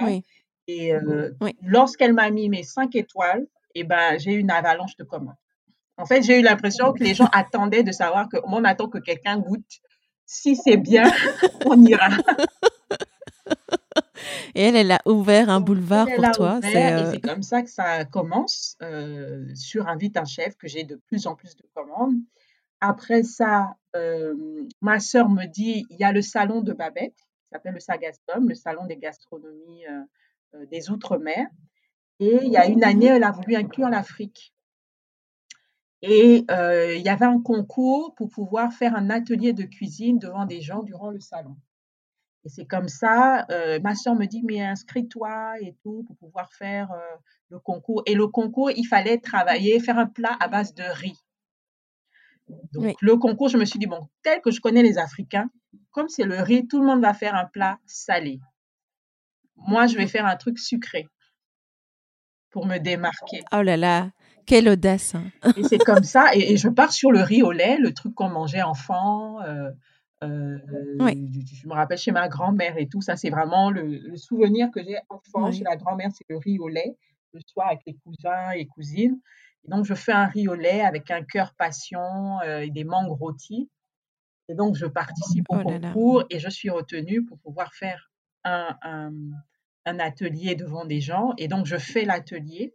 Et, là-bas, vu les conditions, donc j'ai retravaillé la recette. Donc là, c'est un riz au lait, mais qui a été cuisiné façon cheesecake. Donc avec une base spéculoos, des fruits frais et tout ça. Et ça fonctionne tellement bien que celui qui anime le, l'atelier, qui est aujourd'hui devenu mon associé, aussi modeste, il me dit, écoute, mmh j'ai un magazine de cuisine. Dis-moi, dis je ne suis pas cuisinier à la base suis pas cuisinier, mais j'ai créé un magazine mmh de cuisine. Euh, durant des années, j'ai demandé à des professionnels de m'aider à alimenter ce magazine, mais ils n'ont pas toujours voulu parce que euh, bah, peut-être comme je ne suis pas du métier, est-ce que toi, ça t'intéresserait de pouvoir euh, apporter des choses à un magazine de cuisine? Et donc, le magazine s'appelle Afro Cooking. Et je regarde son mmh magazine, je dis, mais c'est génial ce que tu fais là. J'ai dit, tu sais, moi, je suis abonnée à Cuisine Actuelle, Maxi Cuisine, et je m'amuse chez moi à refaire leurs recettes, mais avec les produits de chez nous. Donc, ce que tu me demandes là, en fait, c'est ce que je fais déjà, mais je préfère le faire pour ton magazine que euh, pour un truc euh, de maxi cuisine et tout ça. Donc, c'est comme ça que je commence à lui proposer gratuitement des recettes pour son magazine. Euh, on fait des, je fais des recettes qu'on prend en photo, qu'on met dans le magazine et tout.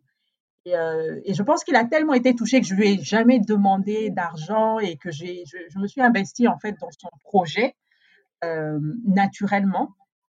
qu'un jour, il m'a dit, écoute, euh, c'est toi maintenant qui vas gérer ce magazine-là, parce que moi, je suis pas du métier. Toi, je vois que, tu, en connais plus.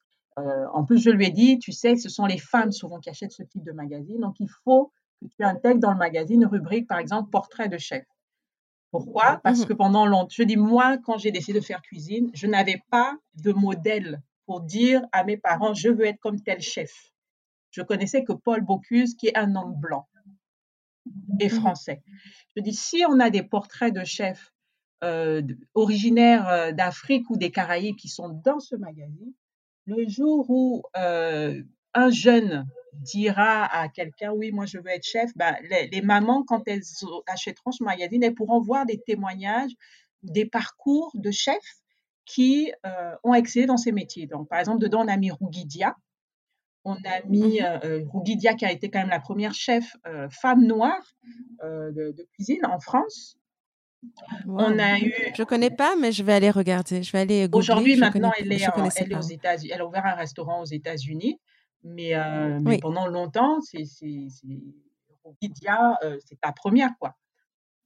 Oui. On a, on a mis par exemple Abdel Alaoui, qui est un chef marocain qui euh, est aussi humoriste. En fait, il a créé un, spectacle de stand-up où il raconte ce qui se passe en cuisine dans ses restaurants.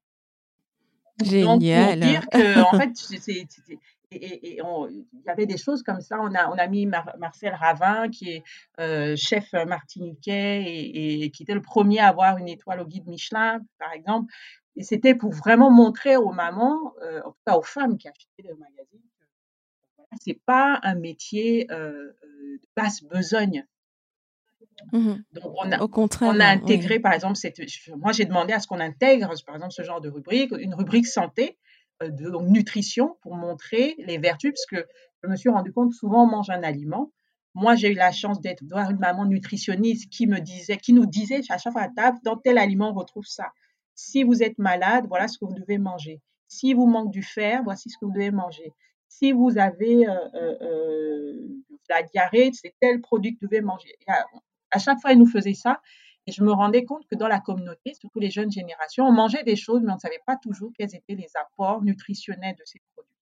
Donc, on a inclus mmh. une rubrique nutrition à l'intérieur. Euh, on a aussi une rubrique euh, faucher mes gourmets, donc pour les petits budgets, pour dire aux gens que c'est pas parce que tu n'as pas beaucoup d'argent que tu peux pas cuisiner avec des produits de chez nous. C'est comme ça que le magazine s'est développé. Et euh, le magazine a eu tellement de succès que les, médias après se sont intéressés à nous, donc France 24, TV5, euh, Africa Radio, la BBC, pour parler du magazine.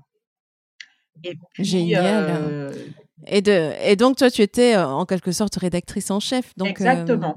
c'est, est-ce que est-ce que c'est ce magazine qui t'a permis de justement devenir présidente de We Eat Africa ou, ou encore euh, travailler à la télé comme tu le fais aujourd'hui. Est-ce que tu peux euh, nous expliquer rapidement comment tout ça s'est fait euh, depuis tes, sessions de cuisine à domicile, plus le magazine, plus les activités que tu as à côté et la famille? Comment est-ce que tout ça s'est mis en place et de manière équilibrée? Alors, tout ça s'est mis en place déjà parce que j'ai eu la chance d'avoir un mari coopératif qui m'a dit dès le départ, quand j'ai voulu me lancer, écoute, je ne crois pas en ton truc, mais je te donne deux ans. Si, si deux ans, ça ne marche pas, tu trouves un métier normal comme tout le monde, parce que lui, il est salarié, donc euh, forcément, la protection de l'emploi. Et, euh, et, surtout, qui m'a dit, je jouerai le jeu. S'il il faut euh, garder le petit et tout ça, s'il faut, je jouerai le jeu, il n'y a pas de souci. voilà. Donc, je me suis dit, bah, j'ai deux ans pour montrer qu'il y a possibilité de faire quelque chose au niveau de nos cuisines sachant qu'il y avait quasiment pas grand monde qui, représentait en tout cas nos cuisines ou que les gens connaissaient. Donc pour euh, We Eat Africa, en fait, ça a commencé justement par rapport au magazine, parce qu'en 2017, les Galeries Lafayette créent leur campagne Africa Now. Africa Now, c'est une campagne de mars à juin 2017 qui met en avant tous les arts africains. Donc il y avait la mode, il y avait euh, tout ce qui mmh était euh, art peinture, la musique, et il y avait la cuisine. Donc, quand ils découvrent le magazine, ils nous contactent pour pouvoir faire des ateliers de cuisine aux galeries euh, Lafayette à Haussmann, sur les grands boulevards à Paris. Et lorsqu'on fait les ateliers de cuisine, les gens à chaque fois nous demandent, mais où est-ce qu'on trouve les restaurants? Mais où est-ce qu'on trouve les produits? Mais où est-ce qu'on... En fait, on se rend compte que les gens, ils vivent à Paris, mais en fait, c'est comme s'ils ne vivaient pas à Paris. On a quand même le quartier, du, la Goutte d'Or, euh, Château Rouge, Barbès, c'est d'Afrique. Comment les gens peuvent nous demander où est-ce qu'on trouve Et on se rend compte qu'en fait, il y a vraiment un manque par rapport aux représentations de nos cuisines et des professionnels qui font la promotion de nos cuisines. Et même quand il y a des événements autour de la cuisine à Paris ou en France, l'Afrique n'est pas là. Euh, que ce soit Test of Paris, euh, Salon du chocolat, il y a plein d'événements. Et à l'époque, l'Afrique n'était pas correctement représentée, ou voire très peu. Ou si c'était représenté, c'était par des gens qui n'étaient pas africains. Et donc, euh, avec aussi, on se dit, ben, plutôt que d'attendre qu'on nous invite, créons notre propre événement. Et on va tout faire pour déchirer. Et quand on va déchirer, c'est eux qui vont nous appeler pour venir maintenant dans leur événement. et c'est comme ça qu'en 2018, on crée euh, We Eat Africa. Euh, mmh et là, on, donc, moi, j'appelle tous les chefs que je connais qui sont sur Paris et en France, et je leur dis, écoutez, on n'a pas d'argent, mais voici la vision, voici ce qu'on veut faire, et euh, si vous pouvez activer vos réseaux, les journalistes que vous connaissez et tout, on cherche une salle, voilà. Donc, je leur, on leur présente vraiment le projet pour leur dire, euh, on va le faire avec les moyens qu'on a. Parce que même au niveau des sponsors, personne n'y croyait. Ils nous disaient, mais les clients, vous allez les trouver, enfin, les, chefs, vous allez les trouver où? En fait, les gens avaient l'impression qu'il n'y avait rien, en fait. Moi, ça m'amuse aujourd'hui quand tout le monde parle d'Afrique. Mais il y a deux, trois ans, ben, c'est pas loin, hein, il y a deux, trois ans, quand on en parlait, les gens, euh, ils étaient sceptiques. Et donc, on a réussi, euh, le sponsor qu'on a eu, qui est Canal+, euh, est venu vraiment dans la toute fin. Hein. Parce qu'au début, on a galéré et on a, on, a vraiment fonctionné sur fonds propres. Et euh, à trois semaines de l'événement, on était sold out. On avait vendu tous les tickets. Et je ne pensais même pas qu'on serait sold out parce qu'on avait trouvé une salle de 300 places. Le ticket d'entrée était à 69 euros. Euh, VIP, c'était 150 euros et je ne croyais pas que des gens allaient payer 150 euros pour venir à notre événement. Mais quand j'ai vu des gens payer 150 euros, pour venir à notre événement, je me suis dit, bon, il y a quelque chose qui se passe. Euh, L'Afrique a mmh vraiment, voilà. Donc, on a vraiment misé sur la communication, mis les chefs en avant, parce que c'était ça le but. C'était pas de me mettre moi en avant, mais surtout tous les professionnels. Donc, les marques et tout ça, on les a mis en avant. Et suite à ça, euh, le, le, quand on a fait la conférence de presse, il y a beaucoup de journalistes qui sont venus en se disant, mais qu'est-ce que c'est? Mais finalement, quand ils ont vu euh, tout ce qu'on avait préparé et comment on l'avait fait vraiment de façon qualitative et professionnelle, commencer à l'heure et tout, vraiment qualitatif, parce que souvent, les gens disent toujours quand c'est des choses des noirs, c'est toujours bizarre. là, on a fait un truc quali, quali, quali. Et, euh, et suite à ça, bah, il y a eu l'explosion. Et Canal, qui était notre sponsor, euh, quand ils ont vu ça, eux, ils travaillent déjà avec un chef. Ils ont relayé. Ils sont venus me voir après en me proposant une émission, en me disant On a vu ce que vous faites, c'est super. Est-ce que ça vous intéresserait d'avoir votre émission? Vous faites découvrir euh, au public les, cuisines d'Afrique. Euh, et moi, j'ai dit tout de suite oui, parce que ça me permettait. tu m'étonnes. mais surtout d'aller dans des endroits où je ne serais peut-être pas allée de moi-même. Parce qu'avec Canal, bah, j'ai pu cuisiner avec des, des pygmées dans la forêt. Euh, avec des Maasai euh, au Kenya, dans la savane euh, kenyane, avec des Tambermans au, nord du Togo, cuisiner avec découvrir les huîtres au Sénégal, découvrir les parloutes d'eau douce en République démocratique du Congo. voilà ce qu'on a fait. et, mais à chaque fois. Mais en, fait, cette...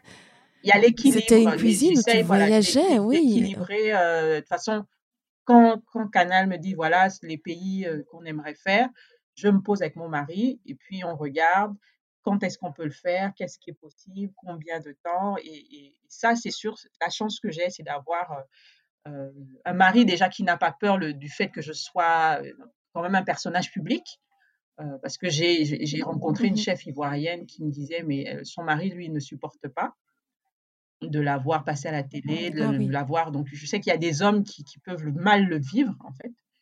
Euh, et, mmh euh, Et lui, il a toujours été coopératif. Et suite au succès de 8 Africa à Paris, bah, on nous a demandé de le faire au Sénégal. Donc en 2019, on l'a fait à Dakar, au Sénégal. L'année dernière, on devait le faire à Lomé. Mmh Malheureusement, les frontières se sont retrouvées fermées deux semaines avant le début, avant qu'on parte. Oh, ne m'en parle pas. On est nombreux à être vraiment. Euh, enfin, l'herbe nous a été coupée sous les pieds. Moi, je voulais aller euh, au Bénin pour, euh, pour rencontrer des ateliers et intégrer dans nos sacs, tu vois, de, de, la matière première et de l'artisanat de, de chez nous et euh, laisse tomber. Enfin, ça a été compliqué. Mais euh, ce, qui est, ce qui est passionnant ici, en t'écoutant, c'est de comprendre et d'entendre euh, le fait que toi, tu es une femme vraiment précurseur. Tu as, tu as un peu ouvert la voie, une voie qui n'était pas forcément difficile, mais tu l'as ouvert par ton courage, déjà pour quitter, pour convaincre tes parents, pour arriver en France et être, j'imagine, souvent une des seules femmes noire ou africaine sur ton parcours et convaincre constamment. Dis-moi, est-ce qu'il y a eu des moments où tu t'es senti euh, pas forcément à ta place, ou euh, où il y a eu des peurs ou des, euh, un syndrome de l'imposteur qui t'ont empêché de, de, démontrer ce dont tu étais capable? Et comment est-ce que toi, tu as vécu cette différence qu'est la tienne, mais qui est une force incroyable quand on t'entend aujourd'hui? Oui, ben le syndrome de l'imposteur, euh, oui, souvent, hein, souvent parce que ben, je me rappelle la première fois que j'ai été, euh, qu'on m'a demandé de participer, de faire partie du comité de pilotage de la semaine du goût. Euh, autour de moi, j'avais des meilleurs ouvriers de France, j'avais des champions du monde, je sais plus quoi, enfin dans différents domaines et tout, et moi j'étais que moi. Et du coup, je me demandais, mais qui suis-je? Quel honneur déjà Qui suis-je? Et tout ça. Et d'ailleurs, c'est ce qui m'a poussé à un moment donné à faire, euh, à, passer, à faire des concours, à me dire je vais faire des concours euh, euh, de cuisine. Parce que souvent, quand les gens goûtent, on te dit c'est bon, c'est super et tout, mais tu sais pas trop ce que tu vaux. Donc, ça m'a poussé en 2018, mmh par exemple, à faire le concours La Cuillère d'Or, qui est, qui est un concours réservé aux co-femmes, en fait. Donc, il y a catégorie professionnelle et amateur, euh, et, d'arriver jusqu'en finale, catégorie amateur, et d'avoir le prix de la meilleure euh, créativité.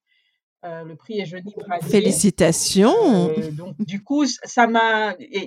Sachant que tu avais dans les membres du jury des gens comme Anne-Sophie Pic, 3 étoiles au guide Michelin, tu avais Pierre Hermé, tu avais, des grands noms de la cuisine, et te dire que mon plat était jugé par des gens comme ça, ça, ça, ça, ça réjouit le, le cœur. Euh, je me suis lancée dans, dans j'ai voulu faire Top Chef aussi. Euh, c'était en 2016. Euh, faire Top Chef, j'étais arrivée parmi les 20 derniers. Les 20 derniers, mmh. les 20 derniers avant de passer à la, à la télé. Finalement, ça s'est pas fait. J'ai commencé à faire des concours comme ça parce que à un moment on se dit est-ce que je suis vraiment bonne?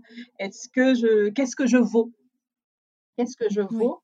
Mais souvent, souvent c'est le, le, fait de regarder derrière, de regarder derrière, voir tout ce qu'on a accompli et de se dire, ben, en fait, je ne pars pas de zéro. J'ai fait beaucoup de choses et si je suis là, c'est que j'ai le droit d'être là à ce niveau-là.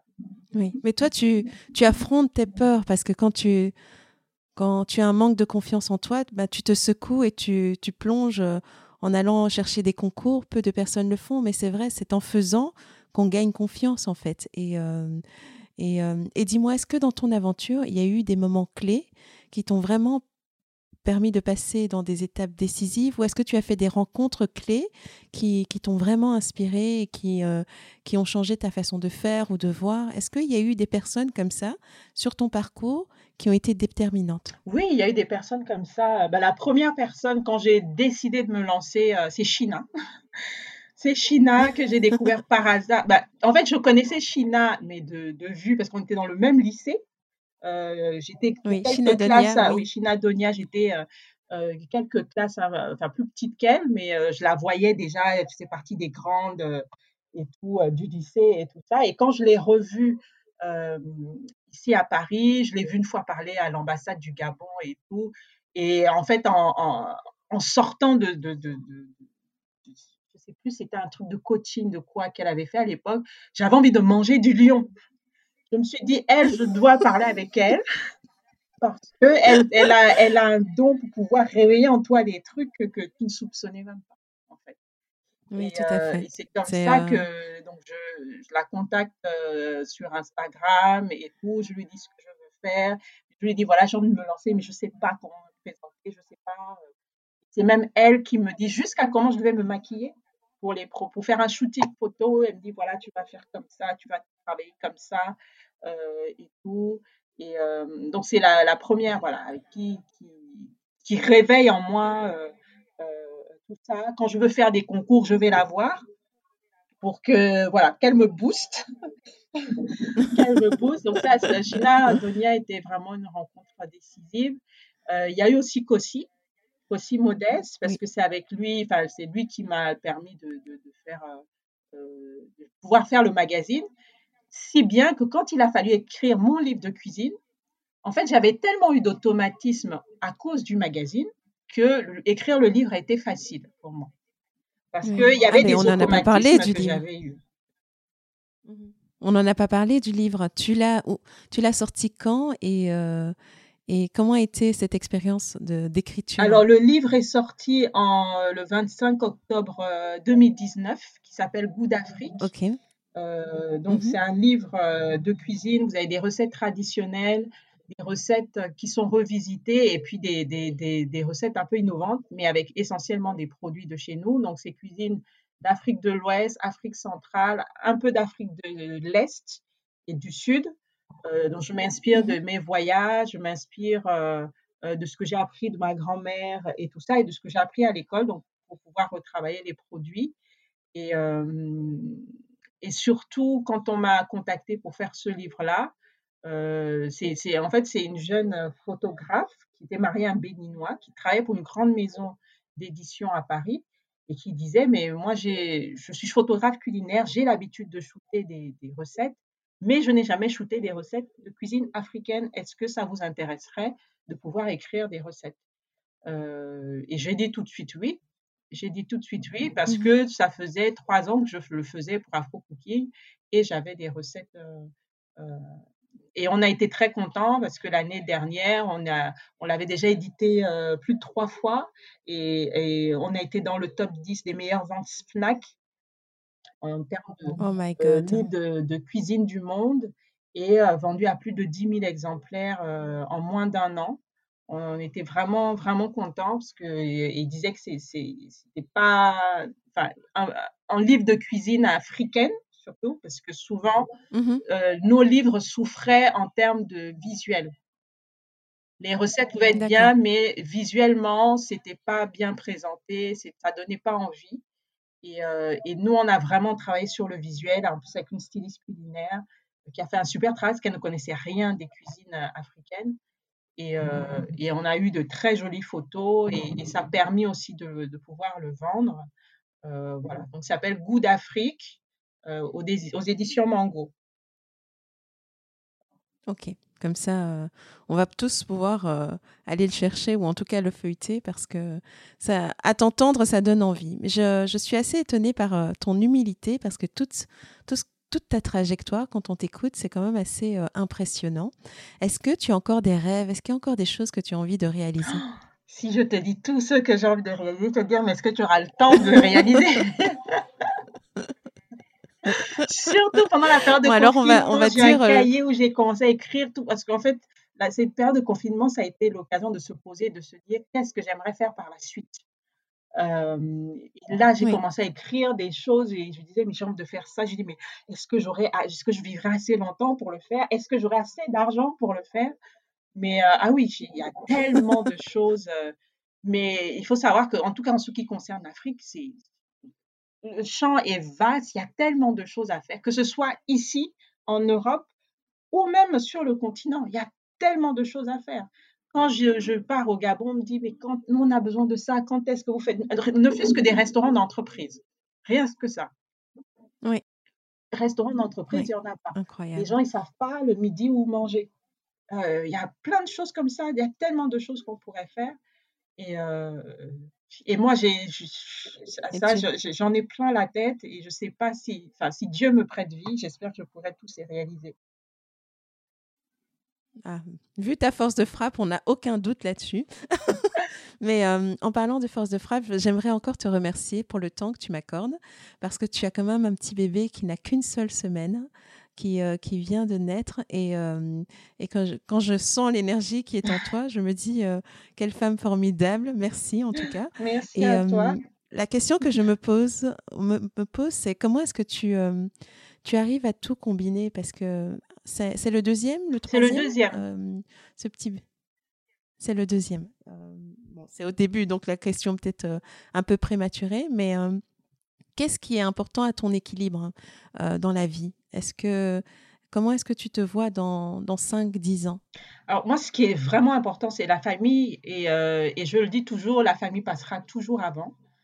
par exemple, chaque année, nous, on a des périodes où on part en vacances ensemble, il y a des périodes où il faut lever les pieds, et, et, des fois, j'ai des contrat qu'on me propose juste à la période où on aller en vacances et c'est souvent se faire violence et dire non, ça j'ai dit, on s'est mis d'accord, la famille doit passer avant, ça, ça ce sera après, donc c'est à prévoir avec le, client, est-ce qu'on peut pas le faire autrement euh, à un autre moment et s'il me dit non, non, non, non, je dis bah écoutez, je peux vous recommander quelqu'un.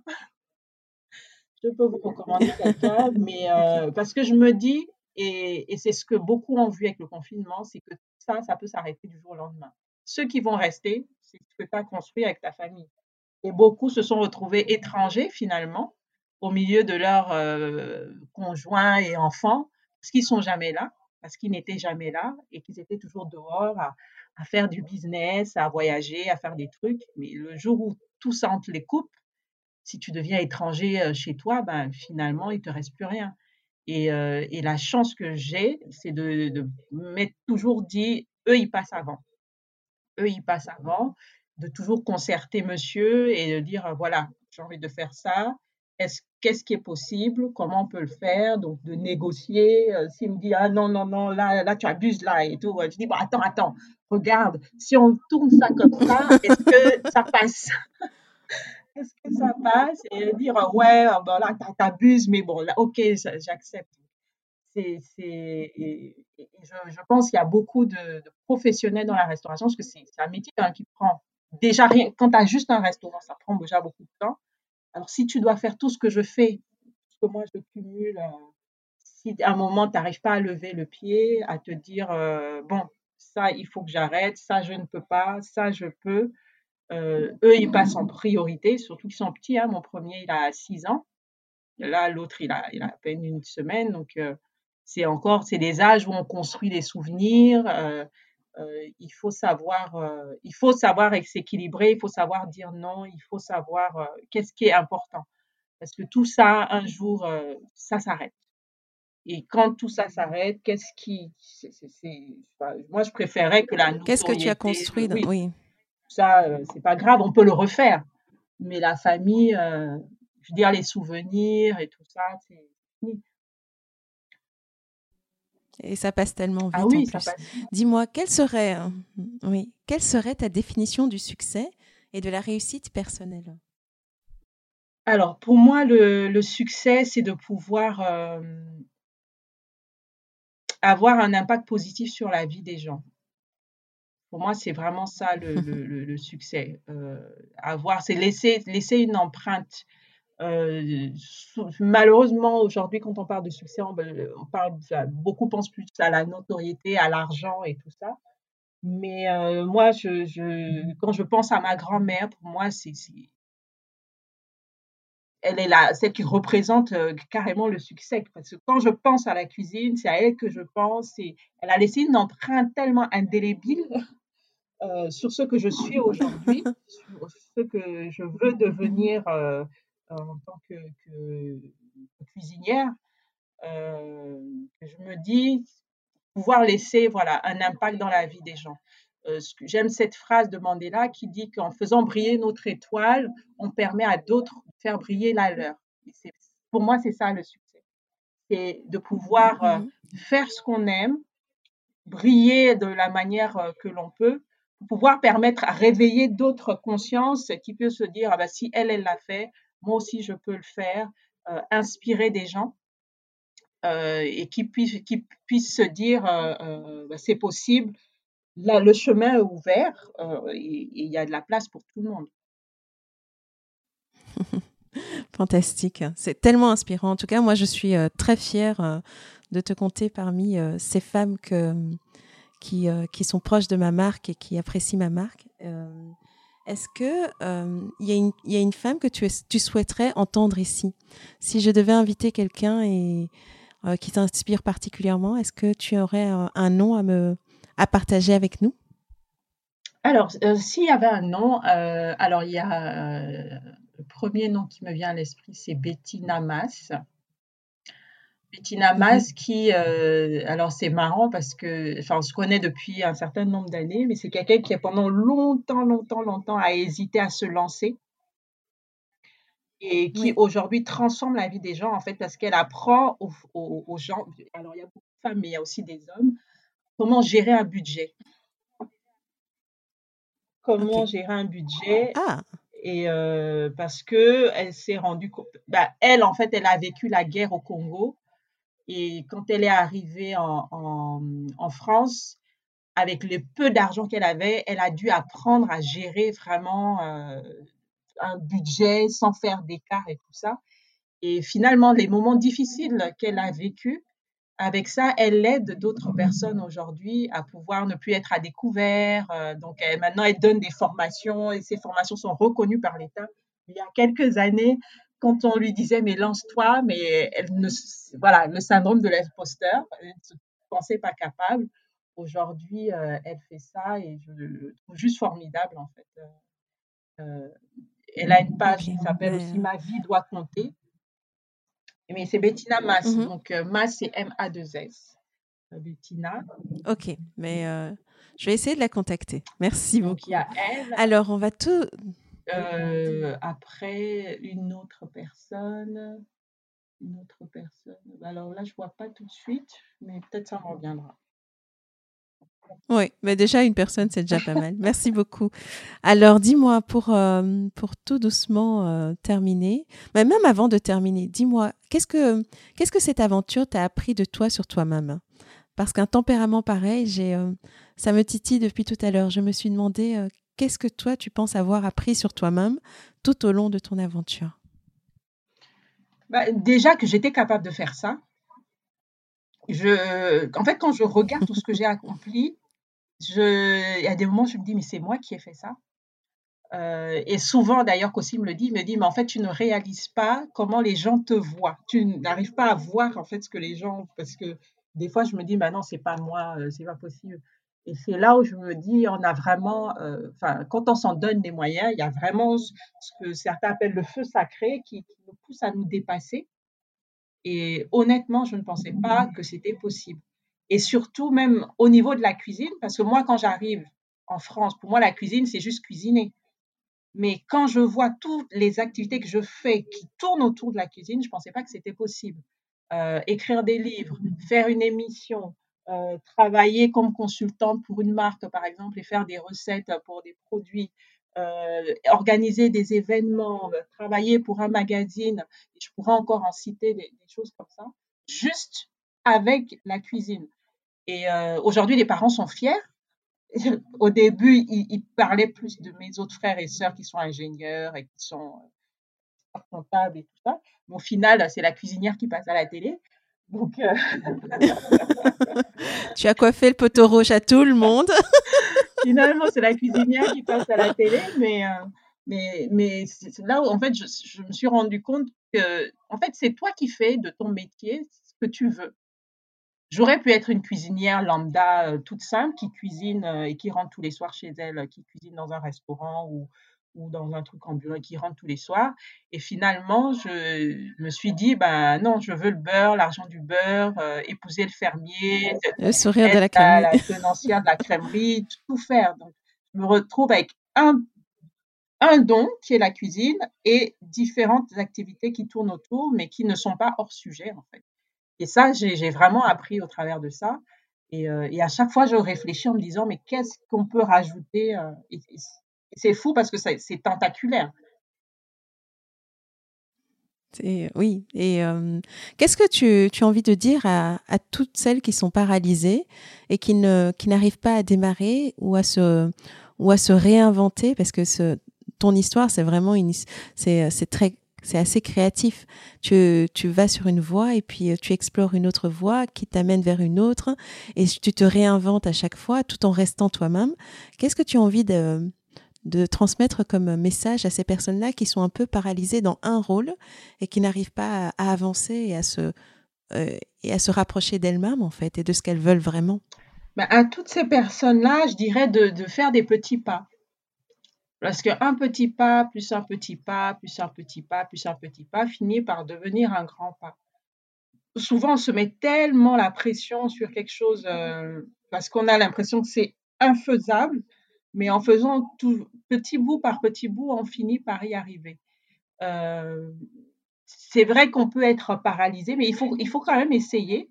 Alors, on ne demande pas pour euh, celles qui pensent, par exemple, à se reconvertir. Moi, ce que je leur dirais, c'est de faire euh, quelque chose en, même, voilà, de faire des choses, deux choses en même temps, pour voir si ça plaît, pour voir si ça fonctionne mais qui, qui vaut mieux vivre euh, avec des, des, je dirais, euh, des regrets plutôt que des remords, que de se dire euh, ah bah j'aurais dû, j'aurais pu. une fois qu'on est mort, on est mort. Hein. Moi, je dis, je, me, je dormirai, je me reposerai quand je serai dans la tombe. Là, tant que je peux faire, je le fais. Et j'explique toujours, bon, là, l'autre, mon, dernier, il a une semaine, mais le plus grand, je lui disais, tu sais, si maman est heureuse en tant que personne, elle sera une bonne maman, elle sera une bonne épouse. Si maman n'est pas heureuse en tant que personne seule, ce sera difficile parce que beaucoup, on se cache dans les enfants, on se cache dans euh, le mari, on se cache là, mais le jour où ils sont plus là, ben, c'est la dépression. Et, moi, je me suis toujours dit, il faut que je me réalise en tant que personne, parce que si je suis bien en tant que moi, en taux, je serai bien en tant que maman, je serai bien en tant que en tant qu'épouse. Après, euh, voilà, c'est petit pas par petit, petit à petit, petit à petit, se lancer, euh, commencer à réfléchir à un nom, commencer à un logo, commencer à un site internet, un blog, et au fur et à mesure, on se prend au jeu, on aime ça, et, et puis, on, en fin de compte, on se rend compte qu'on a une multinationale. ah là là, on en rêve tous. Mais dis-moi, euh, le chef Anto, vu que c'est ton surnom, pour finir, euh, pour toi, l'essentiel est de? Pour finir, l'essentiel, c'est de, c'est d'y croire. Oui, tout à fait.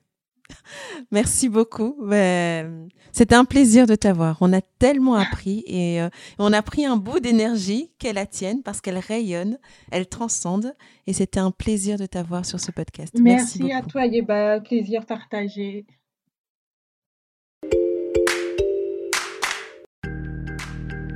Alors, le petit mot de la fin. Si ce podcast vous a intéressé, n'attendez pas. Abonnez-vous sur la plateforme de votre choix et vous recevrez tous les vendredis le nouvel épisode. Aussi, n'hésitez pas à le partager auprès de vos amis et de vos proches qui pourraient être intéressés. Cela nous aiderait tellement à grandir. Et si vous ne l'avez pas encore fait, laissez-moi un avis ainsi que 5 étoiles sur iTunes. C'est comme ça que nous aurons la chance de monter dans les classements et d'atteindre plus de monde. Merci d'avoir été aussi nombreux à nous rejoindre. Nous poursuivons notre route ensemble. À la semaine prochaine. À bientôt.